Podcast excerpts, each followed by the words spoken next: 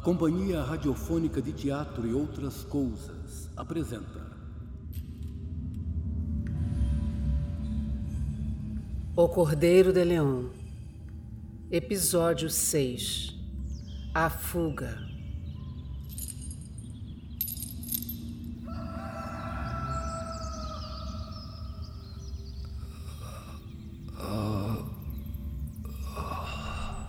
Júlio pisca os olhos.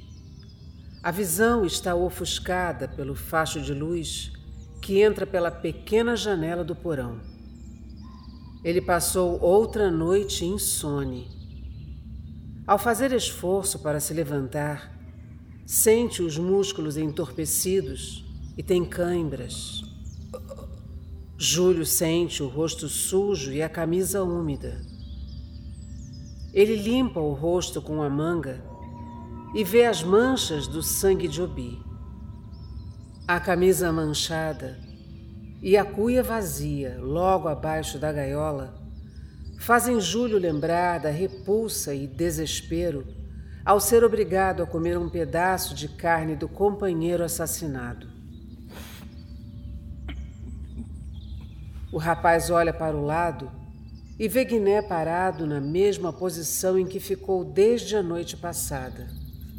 Júlio se ajoelha no piso da gaiola e agarra duas barras com as mãos.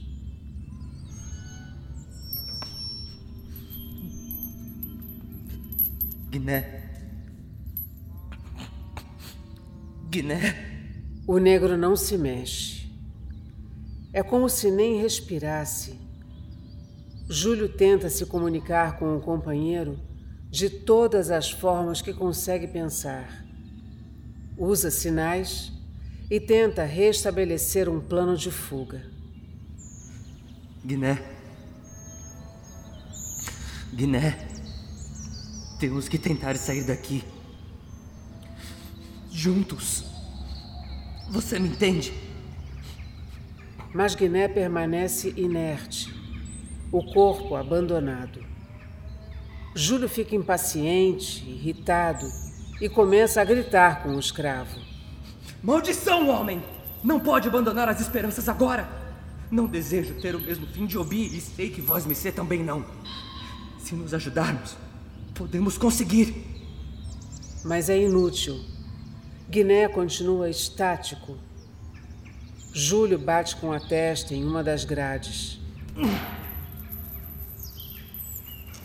Ele senta com as costas contra as barras olhando para a pequena janela do porão. Júlio pensa que o fim se aproxima. Logo, o corpo de Obi seria totalmente consumido e ele ou Guiné seriam os próximos a morrer. Depois de dois dias e três noites sem dormir, Júlio é vencido pelo cansaço e desmaia.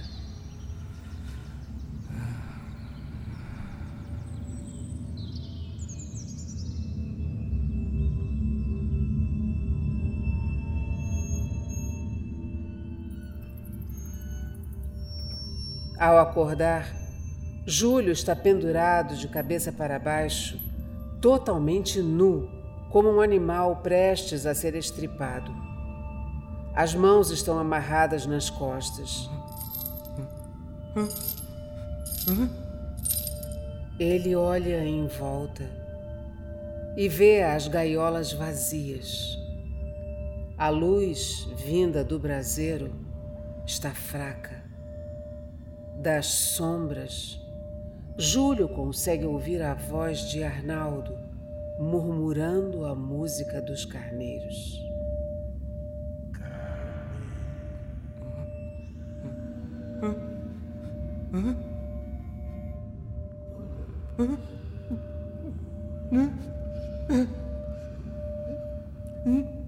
Júlio olha em volta, mas não vê o velho.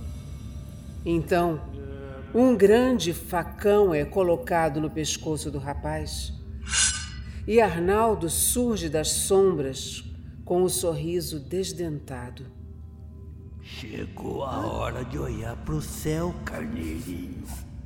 Sinha quer te provar. Júlio treme e soa muito. Da escuridão, a voz rouca.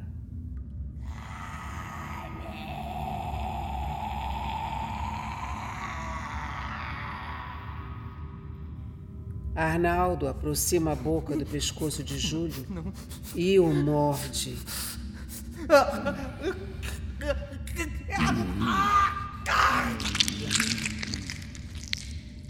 Dos cantos mais escuros do porão, as sombras se elevam e tomam formas de criaturas demoníacas que rastejam na direção do rapaz.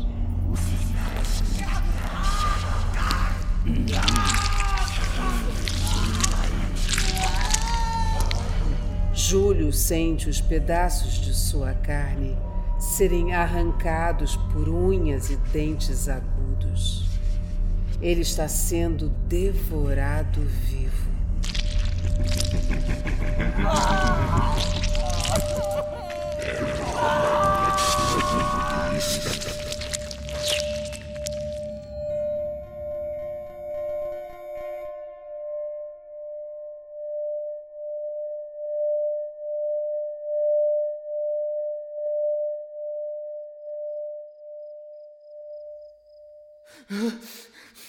Não, não, não. Júlio desperta na gaiola. Não. Acorda coberto de suor, a respiração ofegante. Ao olhar para a janela, Júlio vê as cores do pôr do sol. Ele dormiu o dia inteiro. A aproximação da noite é perturbadora. Logo o velho desceria as escadas para alimentar a ele e a Guiné. Olhando para o companheiro, Júlio percebe que Guiné está sentado em posição diferente. O braço esquerdo do escravo está pendurado para fora da gaiola. O pulso foi cortado e há uma poça de sangue logo abaixo. O sangue pinga lentamente. Na outra mão, Guiné segura a faca de osso. Não, não, não, Deus misericordioso, não! Guiné, por favor, não! Enquanto Júlio lamenta a morte do companheiro, a voz feminina ecoa pela casa mais uma vez.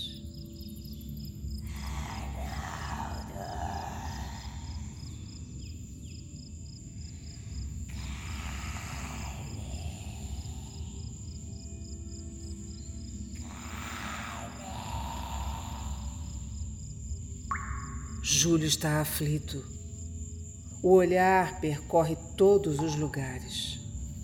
Nenhuma ideia. Nenhuma saída.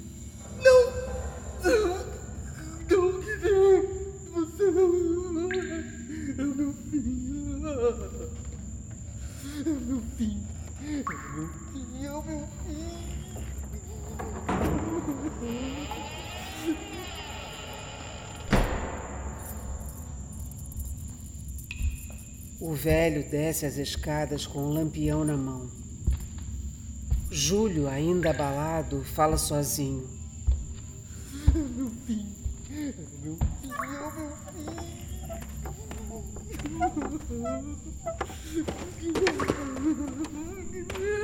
Arnaldo se irrita com os lamentos de Júlio e vai até a gaiola.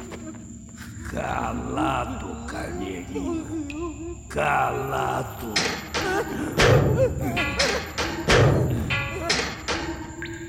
O velho bate na gaiola com o grande facão e faz Júlio se calar e se encolher. Ao se dirigir à mesa, Arnaldo pisa sobre a poça de sangue de Guiné. Ele estranha, tateando o chão o homem encontra a mão do escravo e fica muito nervoso. Não, não, pecador, sacrilégio.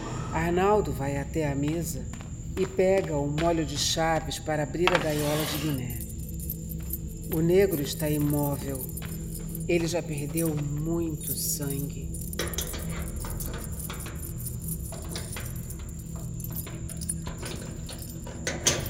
Arnaldo arrasta o corpo do escravo para fora da gaiola e consegue puxá-lo para cima da mesa.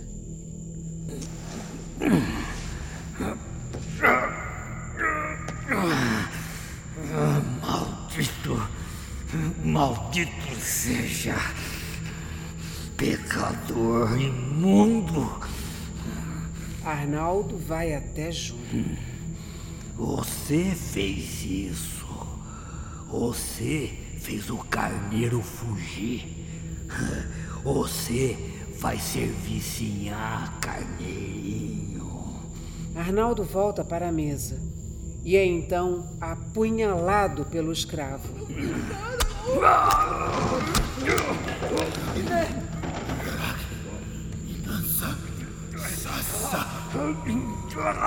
Guiné junta as últimas forças, crava a faca de osso no ombro do velho e joga o molho de chaves para Júlio.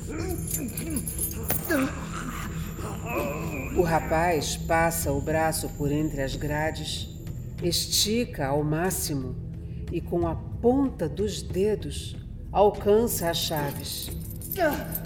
O nervosismo faz o tempo de achar a chave certa parecer uma eternidade.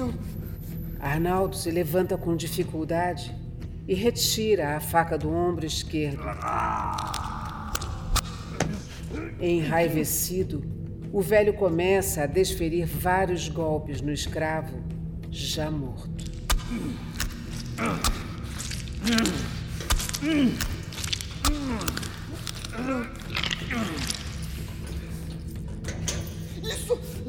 Júlio consegue abrir a gaiola, aproveita a distração do velho e corre escada acima.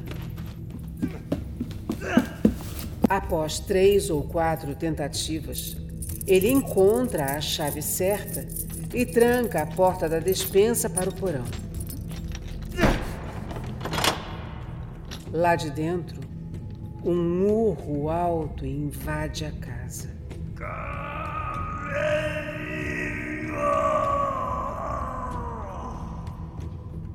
Júlio sai em disparada, passa pela cozinha, chega até a sala de jantar e volta à galeria.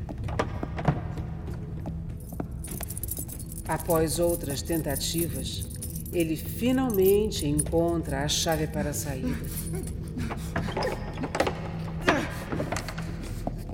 Júlio está de volta à sala de entrada. Ele corre até a porta e a abre.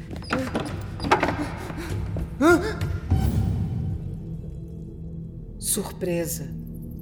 Parado, olhando fixamente para ele, está um homem negro, alto, uns 50 anos de idade. O negro ergue a mão espalmada até a altura do nariz de Júlio e sopra um pó branco. Lequois, a lama.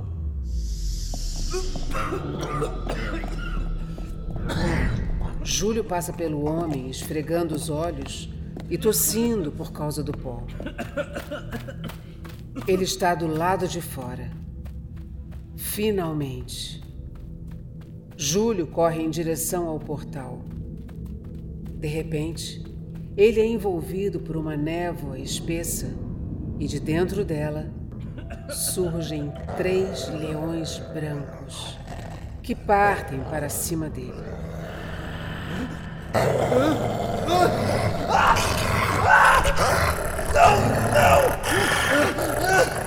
Júlio corre de volta para casa. Entra e fecha a porta atrás de si.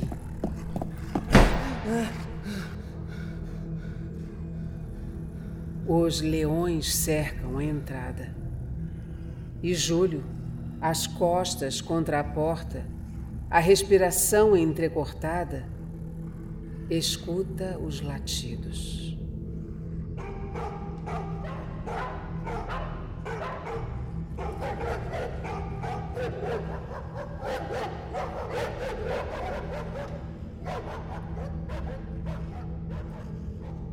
continua no próximo episódio. Elenco: Arthur Guimarães, Flávio Dias, Jaqueline Vieira, Rodrigo Prestes, Valesca Firmino. Se você gostou, dê cinco estrelas no Spotify. Siga-nos em nossas redes sociais. Links na descrição.